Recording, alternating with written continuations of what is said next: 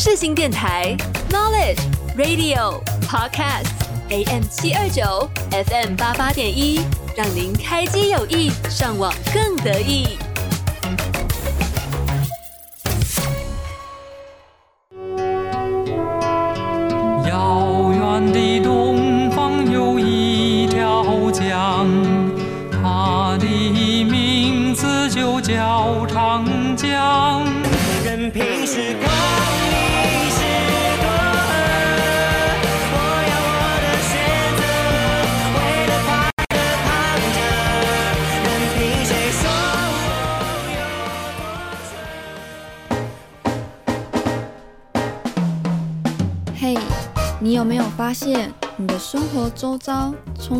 时代冲突的氛围？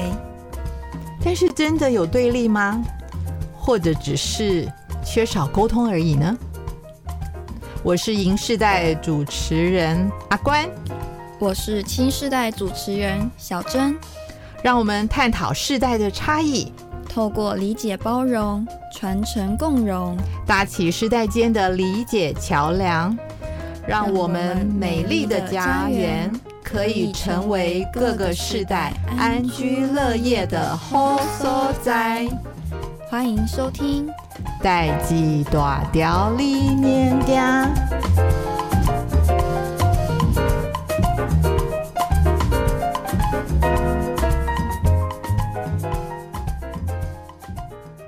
大家好，我是青世代主持人小珍，我是银世代主持人阿关，又到了我们空中会面的时候啦。对呀，然后呢，我们这我们这一集要讲什么呢？我们这一集要讲，嗯、呃，以前跟现代嗯的休闲娱乐生活、嗯、那个回忆是什么？哦，对，OK，就是我们银世代。笑脸时候，小时候，嘿，我们在我们都怎么打发时间？对，跟你们，我们年，我们哎，我们应该是年，我们小时候，你的小时候，或者是包括现在的生活、娱乐、休闲娱乐生活是什么？做些什么事情？因为我相信，我们查过资料哦。是，让我们来交流一下。对，大家仔细听哦，差距很大哦，越来越冷漠了哦，就这样。然后再来，今天呢，嗯。Lily 跟 Jenny 又会有什么故事呢？嗯嗯，等一下要听听看就知道啦。对，然后我们今天还有一个就是西手你和我，嗯、我们是要去分享，继续分享 Keep Working Fun 一七年的呃一几位 Dreamer 得奖者。嗯、对是，好，那我们今天节目一样很精彩，所以千万不能错过喽。嗯，好，那就继续收听吧。好啊。听下去哦。发生什么代志？广播情境剧。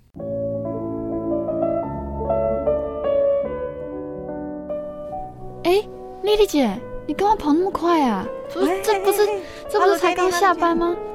哎呦，现在下班了，我要赶着回家。我们老爷子等我做饭给他吃。哦，哎，那你嘞？哎呦，你今天穿的那么美。你们年轻人下班的生活都很多姿多彩哦。哎呦，你们等一下有什么？你要干嘛？哎，就诶，不太方便，不过没关系啊，你应该没有关系。好，不要跟我男朋友说。没有，其实。其实就就就因为你早上跟下午上班，上班的时候已经这么精神压抑、疲劳轰炸了，嗯，下班当然是去 happy 啊，happy。哎呦，那我就很好奇了，你们现在这个年轻人吼，去 happy 都是去哪里 happy？我也来侧面了解一下，因为我问我儿子女儿，他们也弄嘛不会告诉我。呃，happy 嘛，有一个字黑嘛，所以当然是去比较暗的地方，比如说有氛围、有情调的，比如说酒。吧，或者是 A 店哦，A 店嗯对，呃，这比较比较比较比较有灯光灯光生活的，可是也有也有正常的，嗯，比如说去跟情人吃个烛光晚餐之类的。啊，对，或者是要么就是在家宅着，也是宅着躺着躺沙发也是挺好的一件事情。哦，就这样，所以我看你哦，今天穿这样，那应该是去黑黑那个。点等哦。所以我才叫你不要跟我男朋友讲嘛。好了，没问题啊，年轻人下班后去享受一下，那加厚加厚的，对嘛？好，好，那不打扰你了，回家路上小心哦，拜拜，拜。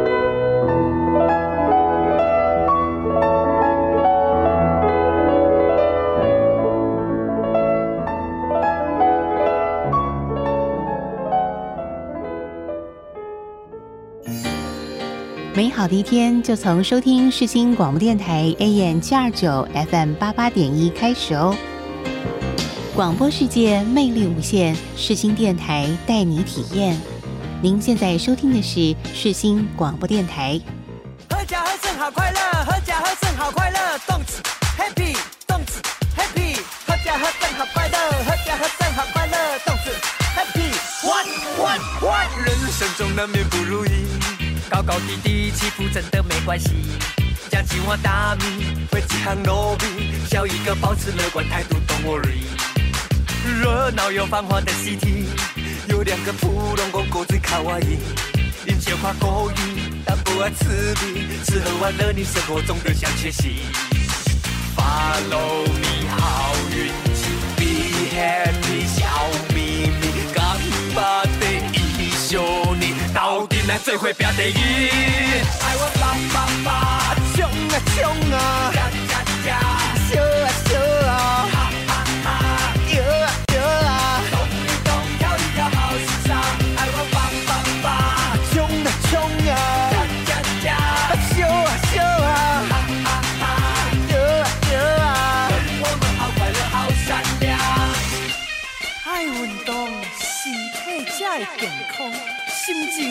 才快乐，才会发达，让你发发发。人生中难免不如意，高高低低起伏真的没关系。该计划大米，会几行糯米，笑一个保持乐观态度，Don't worry。热闹又繁华的 CT，有两个普龙公狗最卡哇伊，因小夸勾引，但不要刺鼻，吃喝玩乐你生活中的小确幸。Follow happy，笑眯眯，干巴的一宿你到底在怎会变得意？爱我爸爸爸，冲啊冲啊，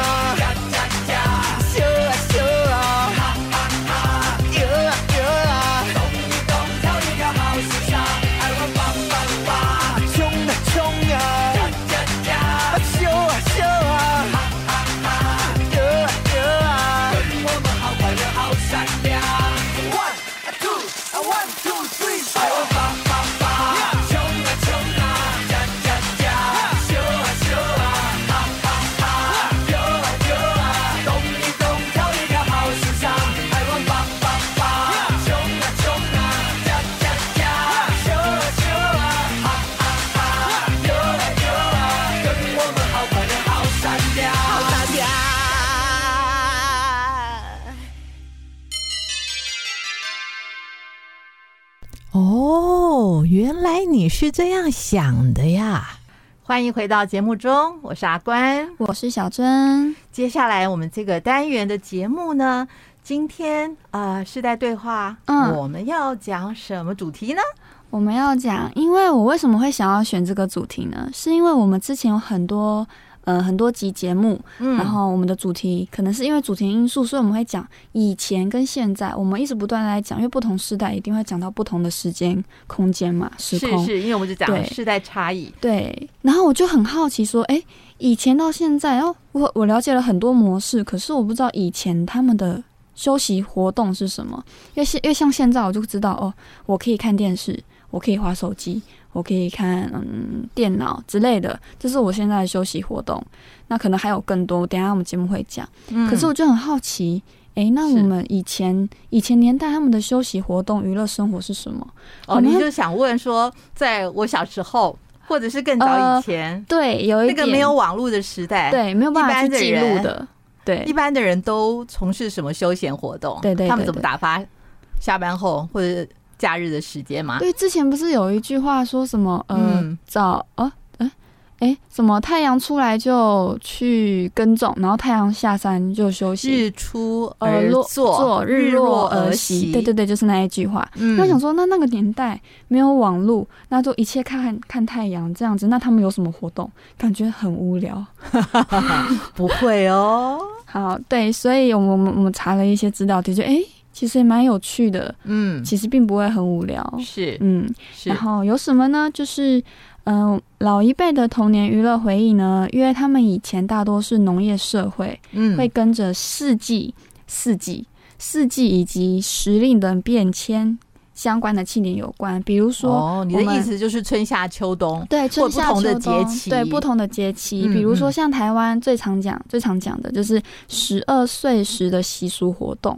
嗯、那这些分别是哪十二个活动呢？嗯，我 正月看花灯。啊，因为元宵节，对，二月百花生，嗯嗯，因为就开了很多花去赏花了。啊，春天的时候，嗯，那三月消妈奏，我知道，就是台湾台湾很著名的习俗活动文化，就是现在正在啊，就是妈祖绕境。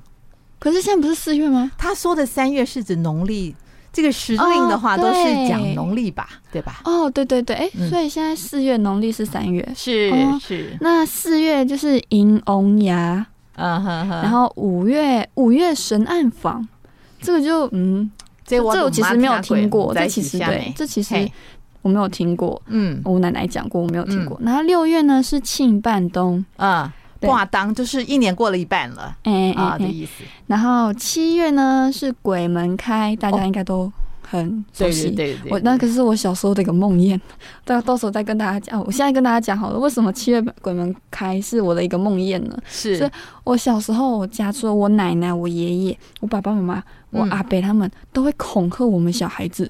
他说：“哦，现在鬼门开哦，你那个娃娃收起来哦。然后怎么你我像我以前曾经爱玩纸娃娃，对，然后我，我爸爸就跟我讲说，就恐吓我说，现在这个时候那个纸娃娃会动哦。然后我就、哎、好可怕，我就吓得把那个纸娃娃都撕碎，然后丢在垃圾桶。”对，我那时候就从从那个时候再也不玩一些娃娃、芭比娃娃，我也都不玩了。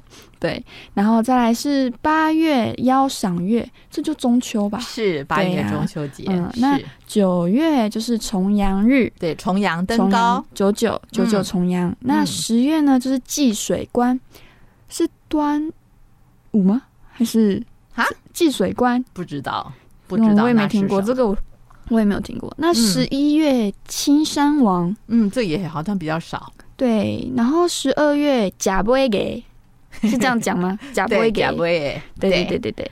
那这些就是台湾人最普遍的十二岁时的习俗活动。嗯，那以前的以前台湾的都是农业社会嘛，嗯，所以。它所有的活动跟文化发展都是围绕着刚刚讲过的四季跟时令。那还有他们以前台湾，嗯，他们的那个庙宇文化很浓厚，所以伴随着庙宇文化的发展，也还有其他的，比如说我们呃前两集还前三集节目有跟大家分享传统文化，歌仔戏跟布袋戏，是，然后啊，就是我们有讲庙会都会办。野台戏，野台戏的内容有时候是演寡戏，对对对，有时候是播布袋布袋戏。对，那不过这些歌仔戏跟布袋戏，我们那时候节目也讲了，这些曾经是台湾那个时候那一代人民生活一部分的歌仔戏跟布袋戏，如今却变成说是需要政府去扶持跟保护的传统文化。需要被保护，表示它变得比较稀有了，对不对？对，它变得稀有动物，对，要需要更多的保育，是是这样的观念，是是要去更更更去保护跟维系它，以免它真的哪一天就像、嗯、就像濒危动物哪天真的灭绝了的感觉。对，然后那以那以前的人除了庙会、野台戏之外，还有什么休闲娱乐？还有还有到七零八零年代的时候。哦庙会除了那个野台戏，实体人播、呃、人演的那个野台戏，还有野台电影，就像露露、啊、天电影那一种。种姐姐，你有经历过？有啊，欸、对，七零八零年代，嗯嗯，当然有啊，当然啊，我是六零年代生的啊。哦，所以那时候你应该十几岁，所以你真的要跑去露天去看电影哦？有啊，不用不用钱的。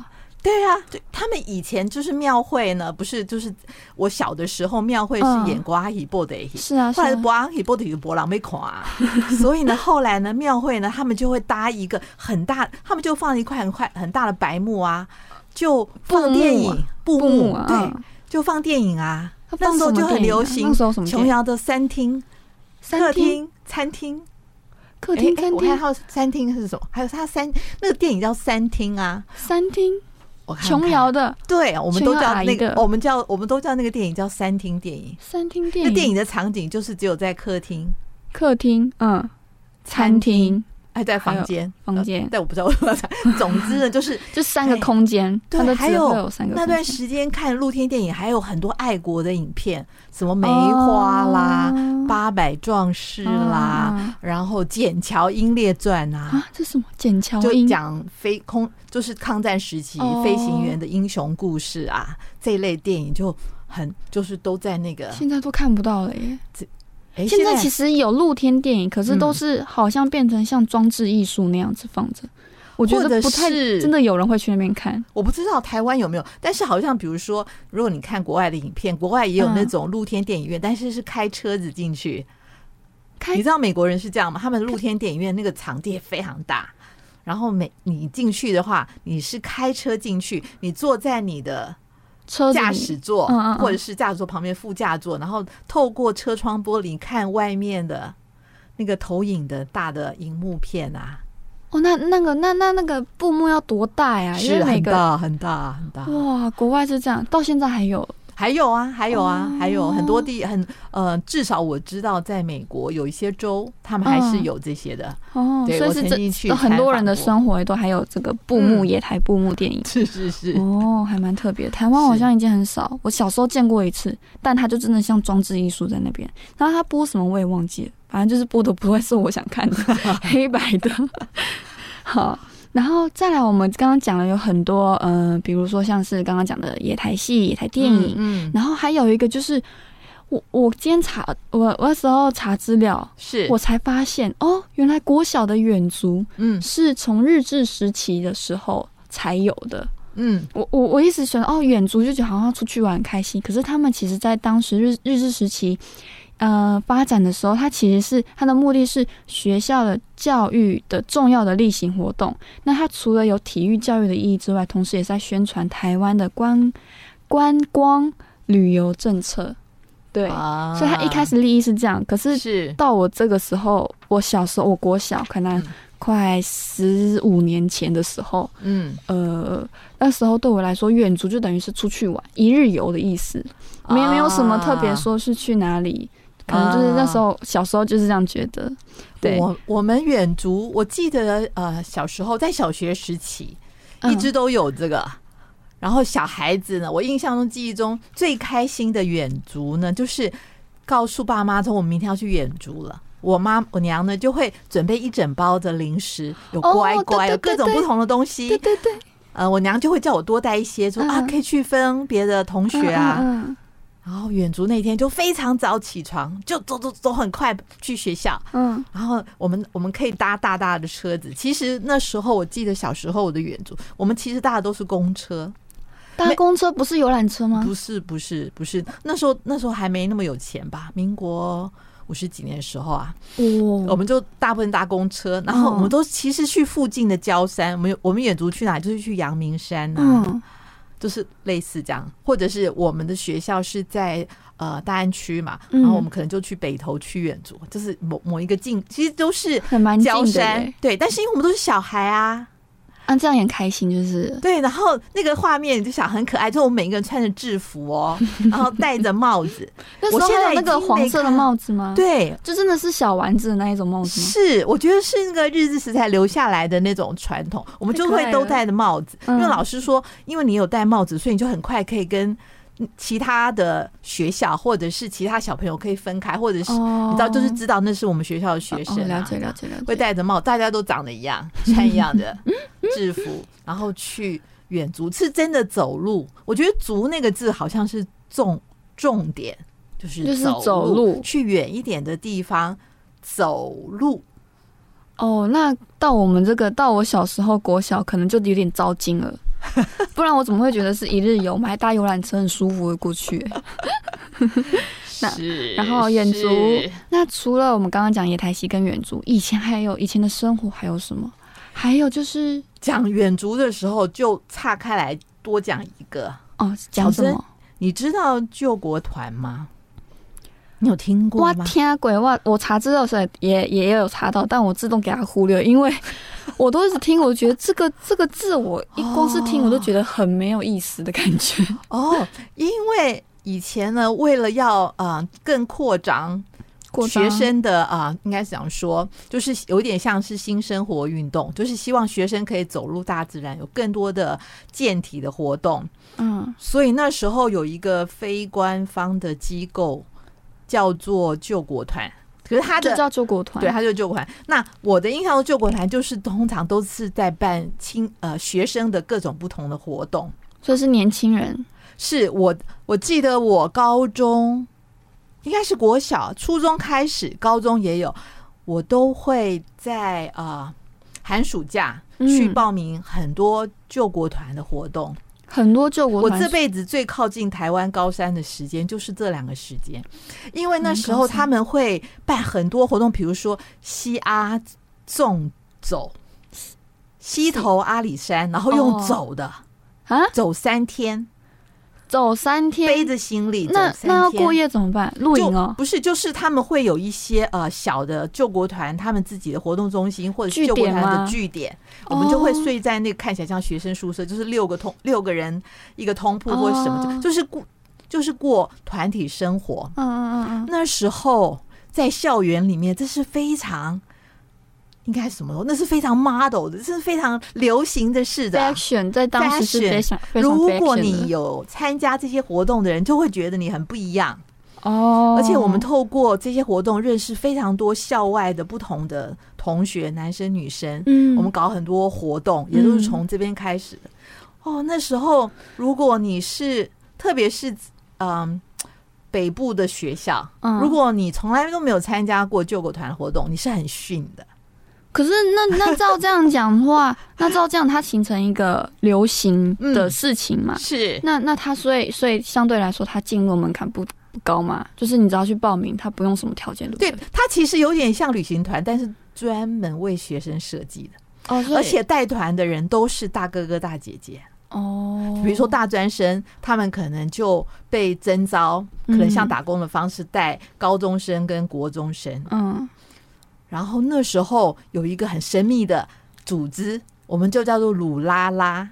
鲁鲁拉拉，我我为什么想到喜鹏鹏？奇怪，我不是，就是呢，你可以啊、呃、成为鲁拉拉的一员，就代表呢，其实你是啊、呃、在救国团里面的精英分子，所以他其实就是救国团这一个组织形态的领领袖。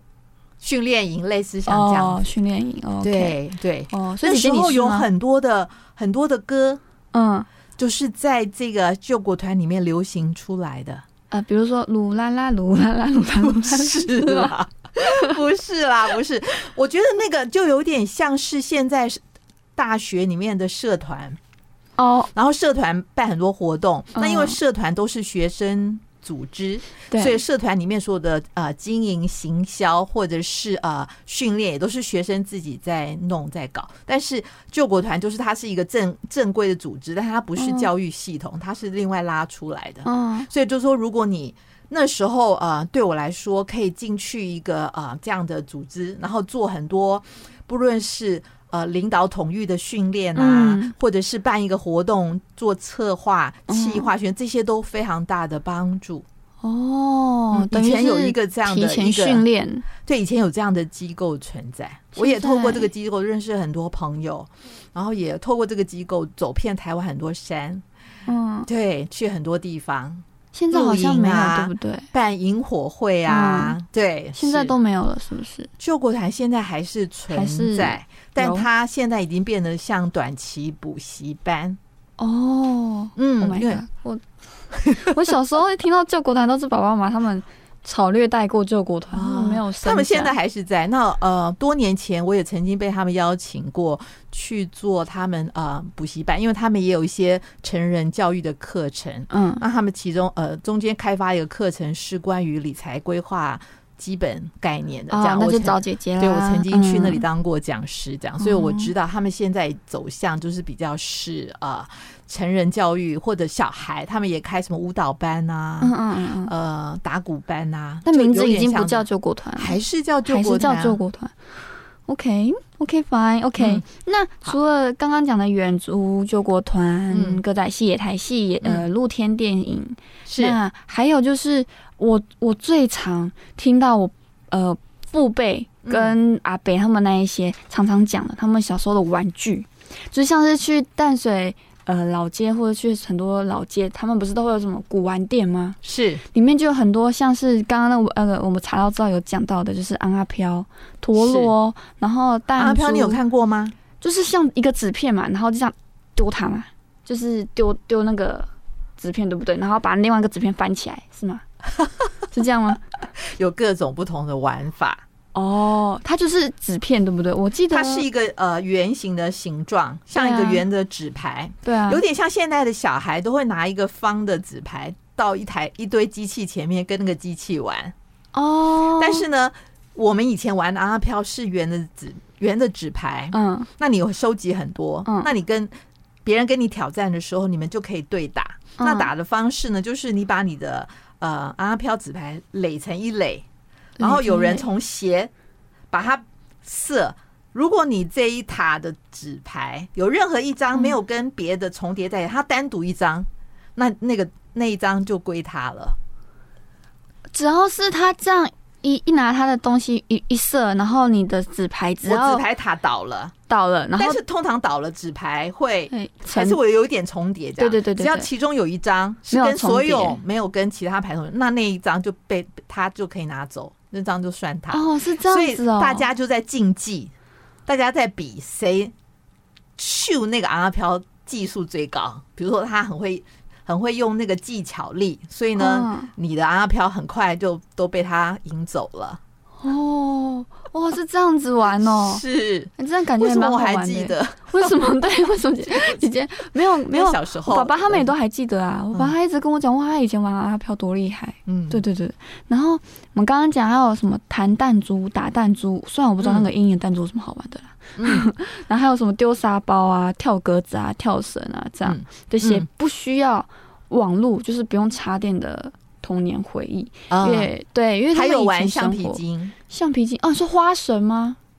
还可以，花绳是另外一种，然后也有玩橡皮筋的哦。你说用橡皮筋切西瓜，橡皮筋切西瓜，切橡皮筋怎么怎么切西瓜？就是呢，就是呢，你有一些技巧，嗯，你把那个橡皮筋呢，把它弄一个结，就是如果呢，你那个结看起来打不开，可是你你手。另外一个人的手一切下去，然后那个橡皮筋就变成两条了，两条橡皮筋纠结，嗯，然后你切，嗯，如果呢，你纠结的技术是很厉害，看起来好像是打结的橡皮筋，嗯，可是呢，你有外力一切进来，那两个橡皮筋丢就弹回原形了。哦，这么厉害哦！哦，我只知道是一个橡皮筋，然后可以在手上用一个热气球之类的哦，可以可以弄很多不同的图形。我只会弄星星，星星可以弄热气球，哦、可以弄双星，嗯嗯嗯，可以弄鞋子，鞋子。像一个就当然那是抽象的外形，就是可以变成一个鞋子这样的，可以变各样不一样的形状。还有小时候女生中间会玩的是啊、呃、猜拳的游戏，男生女生配那个。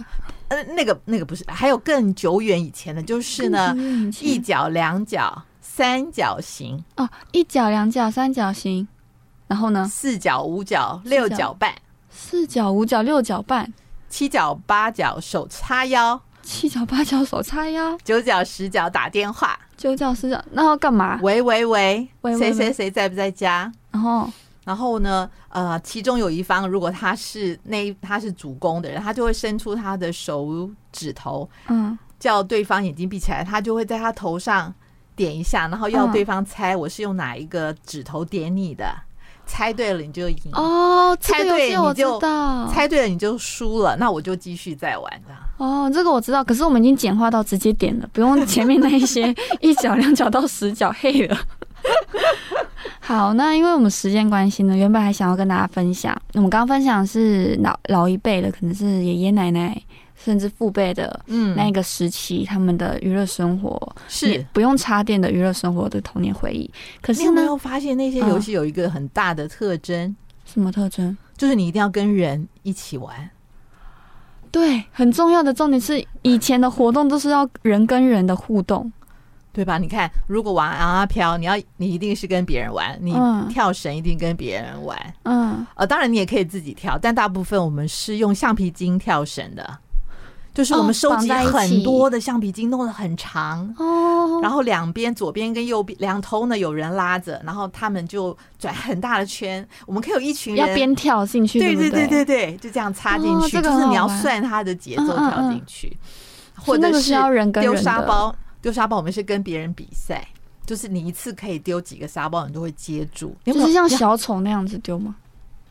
啊，是吗？就是呃，可能。这个上这个呃桌面上有四个，嘿，那我把一个丢起来，嗯，在它丢上去的那个空间还没跌落之前，我我要从手捡起来一颗，然后又接它，所以我手上就变两个，嗯，就是类似像这样子。简单变两个之后呢，我要把整个沙包都捡到我手上的话，我就所有的沙包就赢了。因为其实我们每一个人把所有的沙包都拿出来，比如说我们一人投一个沙包，我们五个人一起玩，嗯，这样，那我就捡沙包，我捡最多就赢了。哦，是。那以前沙包要自己做。啊，就是缝。装红豆，对，哦，或者是米，那我们用用碎布，然后缝。然后放进去以后把它缝死，这样子就是一个布，里面是沙沙的，因为它要有重量才比较好丢，比较好丢。对，我好像我好像又掉入我记回忆。有有，我再一次说阿关，再一次说我生在一个非常好的时代。我很喜欢以前的游戏，都是在呃实体的人跟人之间的互动，有温度的互动。相对于我们等一下要分享的现代的娱乐，等一下吗？我们可能今天讲不完了，对啊，可能时间来不及。有没有想跟大家分享的啦？嗯嗯，对，因为刚刚讲了以前，是因为想要讲现代。那为什么刚刚姐姐会特别讲说以前的休闲任何活动啊，都是要人跟人之间？那我大概讲一下，因为我们现代的休闲活动，嗯，我简称我查了，我简称叫三 C 生活。嗯，哪三 C？就是手机、电视、电脑啊，就是你看电视，你用电脑。还有滑手机，就是那个其实社交，虽然好像我们现在休闲活动有一个叫社交，但那个社交通常到现在已经变成是网络时代上的网络平台的社交活动了。啊。对，其实就是虚拟的社交，你没有看到那个人本人，对，但是你好像在跟人讲话，你好像在跟人聊天，可是你又好像没有在跟人聊天，因为你看不到他，嗯，你感受不到他的情绪、他的温度、他的表情，是。对，所以我觉得。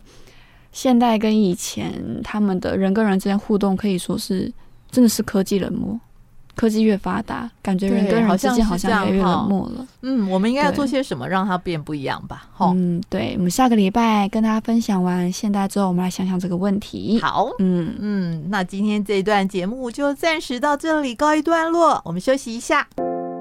我是奶茶刘若英，你现在所收听的是。世新广播电台 FM 八八点一 AM 七二九。就算明天整个城市要倾倒，也让我爱到最后一秒。现在的我很好，谢谢你们一路相伴。我是奶茶刘若英。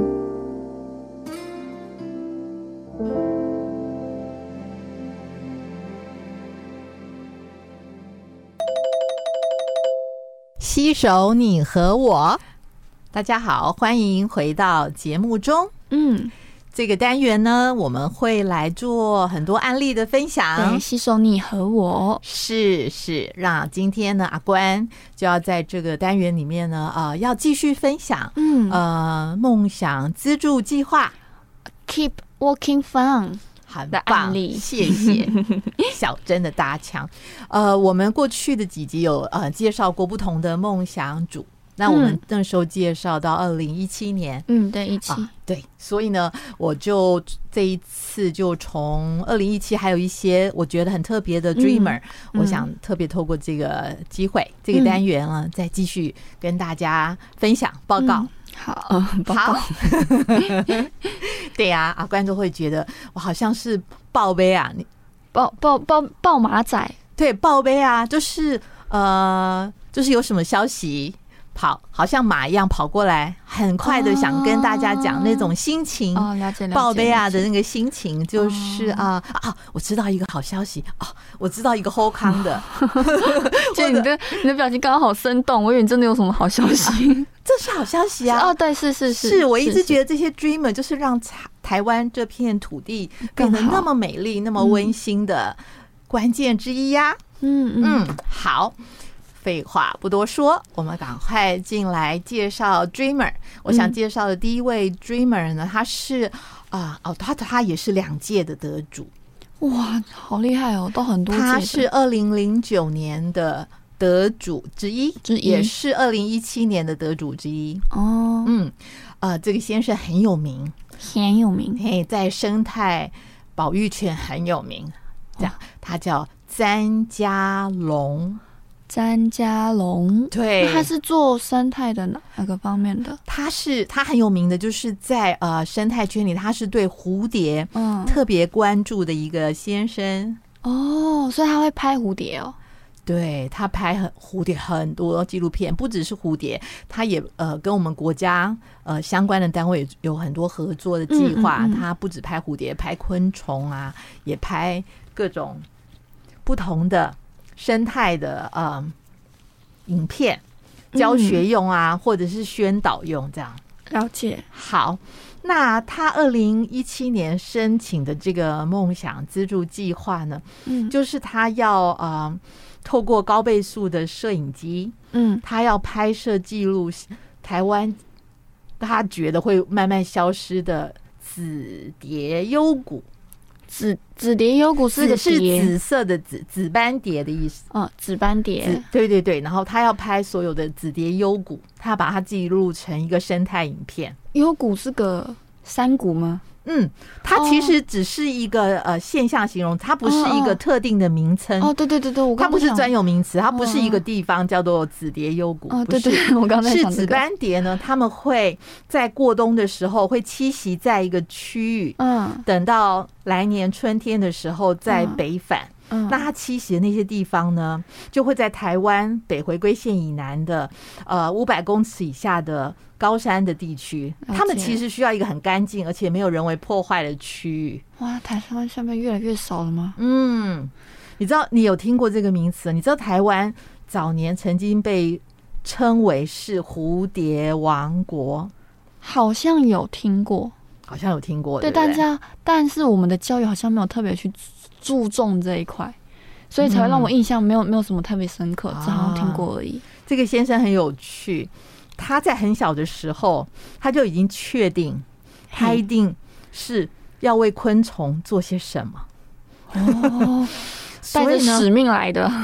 对，所以他大学就念昆虫系。哦。而且之后呢，他也在呃一直念到博士，都是念相关的昆虫生态研究的。那他是超级大专家了呀！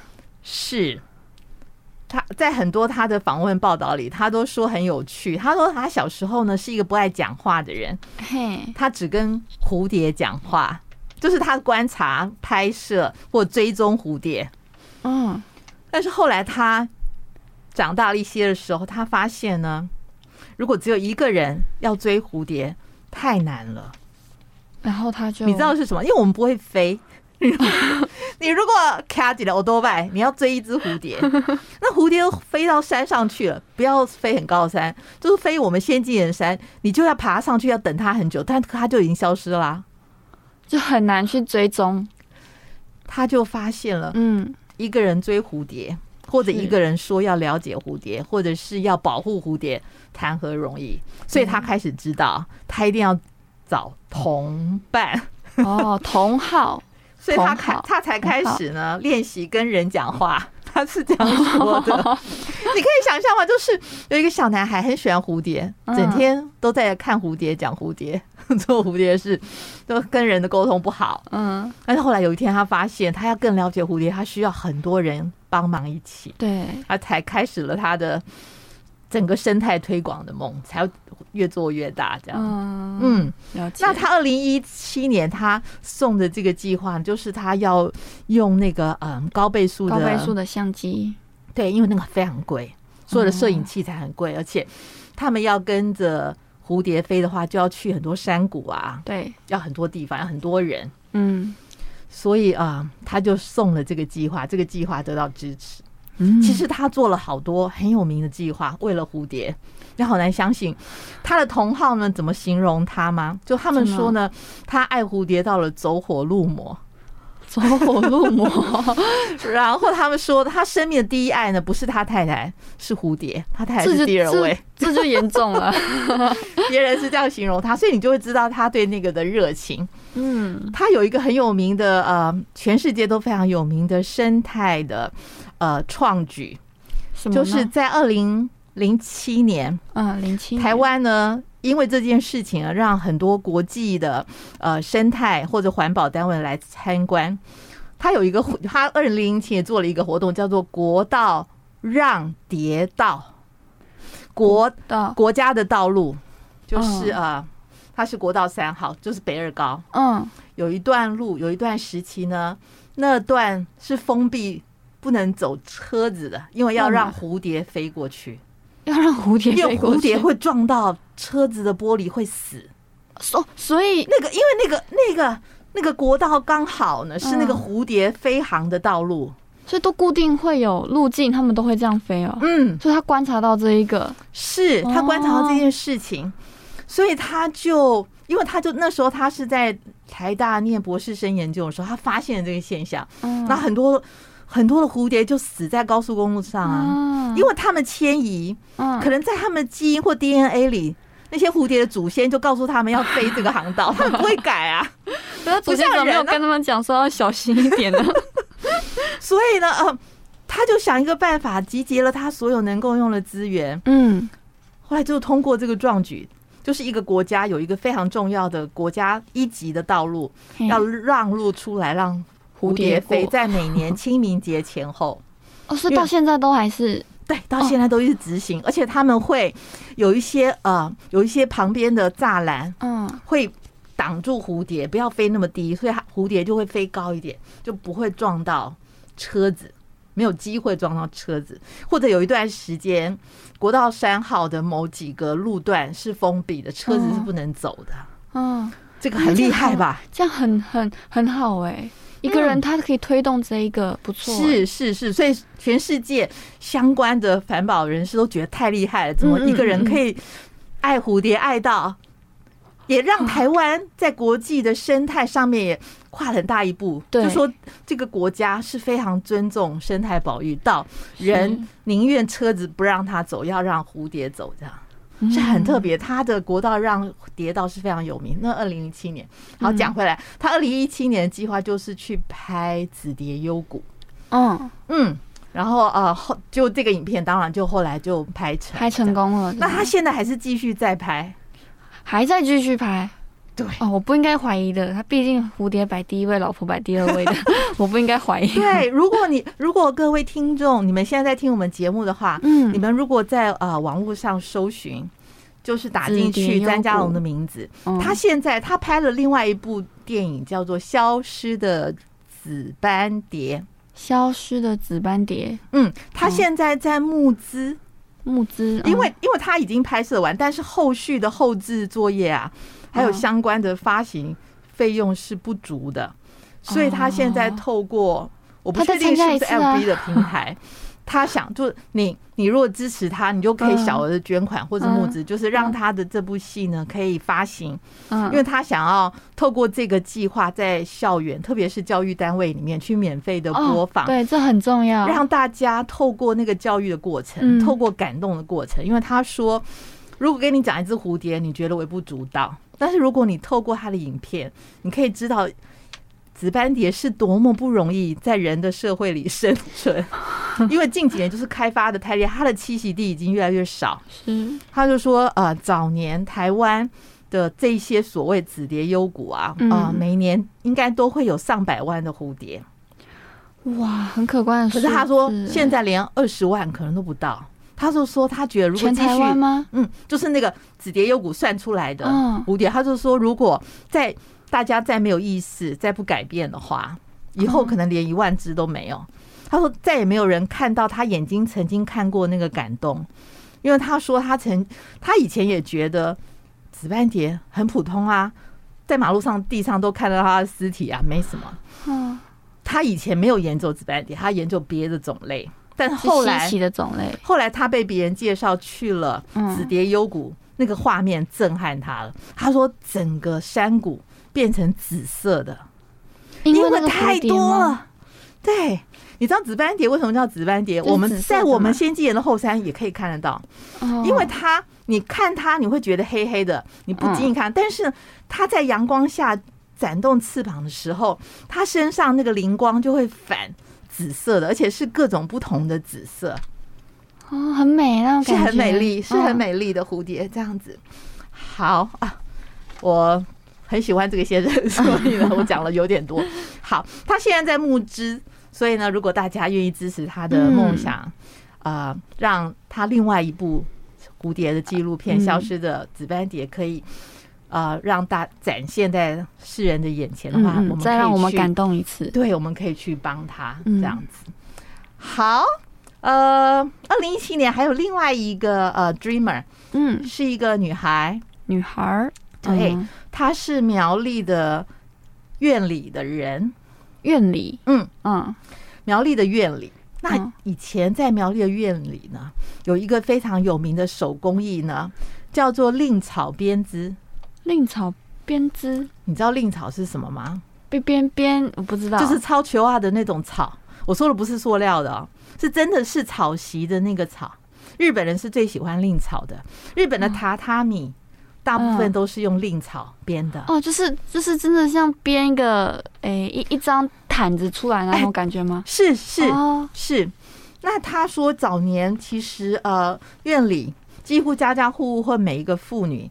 嗯，都是会有自己特殊的祖传的编织的特别的方法，结的方法。他说他小时候就看到他的外婆，就是常常在这边编编鞋子、编帽子、编席子、编篓子、编什么什么都可以编生活用具。他就说它其实是一个非常特殊的材质，它是又柔软但又坚硬。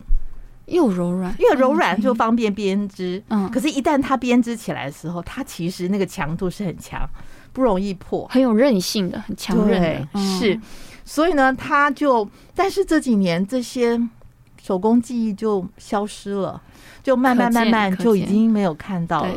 所以他自己是家乡的人，他就觉得很可惜。嗯，他想要让家乡的这个蔺草编织的手工艺，这种匠人精神可以。继续的传承维持下去，所以他的梦想计划就是他要把这些老东西留下来。了解，嗯，对，所以他是从他自己生长的环境、自己的家乡开始。这个 dreamer 也是很特别，对啊，对，所以后来他就开了一个工作室，但是因为那个工作室是盈利机构，我就不便说。但是大家事情是好的。对对，他就是希望把这个记忆能够留下留下来。嗯嗯，好。那二零一七年还有一个啊很特别的女生，哦，也是女生，对，她叫齐梦柔。你先，你讲话讲快一点，怎么样？我刚刚第一你齐梦，我差点接接了诗。不是齐梦柔，因为我怕把他的芳名说错了。嗯，那他呢？他本身是一个兽医哦，她是个是哦动物医生，她是一个女，对，她是动物医生，她是一个女兽医。嗯嗯，那她因为从小就很喜欢动物，跟詹家龙有一点异曲 同工之妙。他是从小很喜欢蝴蝶，一个是昆虫，一个是动物，哺乳动物。嗯嗯，所以呢，他就去啊念了兽医，出来做兽医。嗯哼。然后他在做的这个过程当中，他说他们总共是八个女生，八个女兽医，嗯、哦，成立了一个野生动物救伤中心。救伤、救助伤患，这些伤患是野生动物。哦哦，因为他说他们是兽医，他们会常常收到可能是呃消防队或警察局送来受伤的野生动物。哦，了解。然后他们就藏在椅子，所以后来他们八个女生就想，他们要去呃比较少有这种资源的地区来帮助野生动物。那他说野生动物受伤最多的区域呢，就是在偏乡。所以他们这个野生动物救伤中心，他取了一个名字叫做“野湾”，野外动物的野生动物的野。湾湾海湾的湾，野湾也是哦，对，因为它就有一点谐音，是英文的谐音，因为英文的野外是 wild 嘛，所以他就是说 wild one 哦，wild one，对，所以它就是野湾。他这个计划好特别。当他在诉说的时候，我很懂他的感觉。他说：“嗯、他说他其实觉得同样是动物，但是为什么待遇差别那么大？比如说，他想表达是，他他一方面在城市里面看到啊、呃，你知道啊、呃，城市的人很多人不养孩子了，养猫养，养猫猫狗狗，嗯，对，就是这些动物的宠物的。”还还那个行业吗？很发达，嗯嗯，什么美动物去美发、美容，动物的美容是最多的，对。哦，美发不是剪他们头发吗？对的，他们有美容美发，是，对，还有旅馆，对，就是说，就是说，这一些在家里面饲养的动物被那样的照顾，嗯，而且这个整个宠物的。生态圈里蓬勃发展，人花很多钱在这里，是，而且很多的教育机构一直推广，就是你要爱护猫狗啊，要保护那些啊被你弃养的这样。可是他说，但是同样是动物，在如果它是野生动物，它就不值得一顾。他觉得很难过。野生动物是指本来就狗狗，而是本来就是生活在野外环境的人。哦，他说他们其实不是的人，哦，是动物的动物。他们本来在野外是很好，嗯，他说百分之九十九这些野生动物会需要急救受伤，百分之九十九的原因都是人，人为，对，嗯，他们被捕兽夹夹住。哦，或者他们被那个捕鸟网网住，他们卡在上面，很不舒服，很痛哎，嗯，或者是呢有猎人追杀他们，他们可能一只脚中枪，或者呃身体什么地方中枪都快濒临。或者是眼睛被人设的陷阱戳伤，他说几乎都是人造成的。天哪，突然觉得自己生而为人有点过分，所以他就在这些荒野的地方成立一个救伤中心，就是专门救助这一些受伤的野生动物。他们的目标就是希望把他们救好了以后，他们能放回去原来他们的栖息地，然后可以自然的再活过来。不要再受到人为的伤害的意思是，然后他说，在那个过程当中，他每救一只动物呢，他就难过一次啊。今天又是一个穿山甲被捕兽夹夹住了，然后他失去了一只脚，他以后走路就会一摆一摆，然后然后伤口就化脓，所以他们就在这边救助他。那个是他们的医院。我所以我会觉得说，哇，好特别哦，这个女孩，她她的想法是不同于很。大众的主流市场，因为我猜，呃，跟他一样念兽医系的人，嗯，他们是会进入所谓的猫狗宠物市场的，对的，或者对，或者是留在城市里面做动物医院的医生，那是收入是很高的，对，因为商业价值高嘛。是，但是他选择了忠于他的感动，嗯，然后忠于他的使命，嗯，然后他要为台湾的野生动物请命，所以他就写了这个计划。结果他现在就在。花莲有一个野生动物的伤，我觉得还蛮救伤中心，这是个很感动的动力跟故事，而且我也觉得很庆幸他得到了这个资助，是。对，我还蛮庆幸的。这些野生动物可以因为他们这个团队得到这个 Keep Working Fund 的救助，我觉得一线生机的感觉吧。是，对，是，就像他。在访问的时候说呢，野生动物的保育其实没有人是局外人，是，所以他也希望透过他的请命，他的 dreamer，可以让更多人知道，其实啊，所有的生命都值得珍惜，都是同平等的，是，是对，没错。好，今天啊、uh,，Keep Working Hard 介绍的案例 Dreamer 就先介绍到这里，谢谢大家收听，嗯、我们休息一下哦。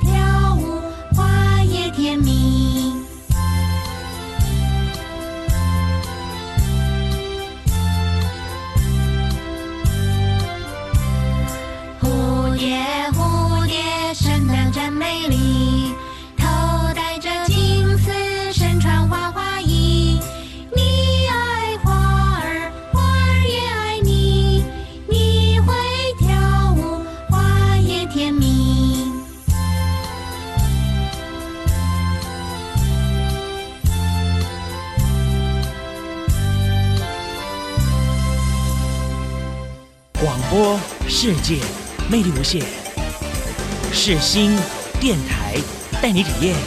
哦耶！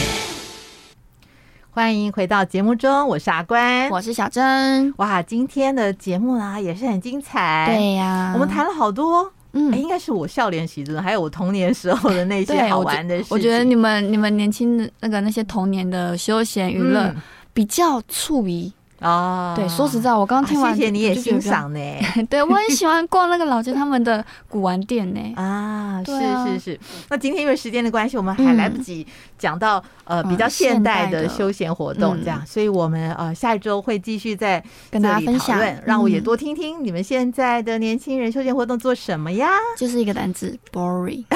真的好，虽然是 boring，但是也是现状，我们一定要来听哈，不要因为 boring 就不听了哈。是的，下次要说。收听，那今天也很感谢大家陪我们一起啊、呃，听了呃，研究了，知道了二零一七年的呃，Dreamer 对。他们做的事情，我也都做的特别，是我也都特别的感动，有意义。对，不管是蝴蝶先生，嗯，还是兽医小姐，嗯、或者是令草编织的女孩，我觉得。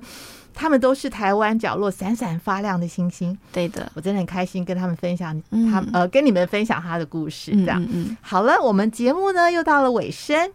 阿关在这里，谢谢大家的收听。嗯，我是银世代主持人阿关，我是青世代主持人小珍。谢谢大家收听，我们下次见喽，拜拜。拜拜。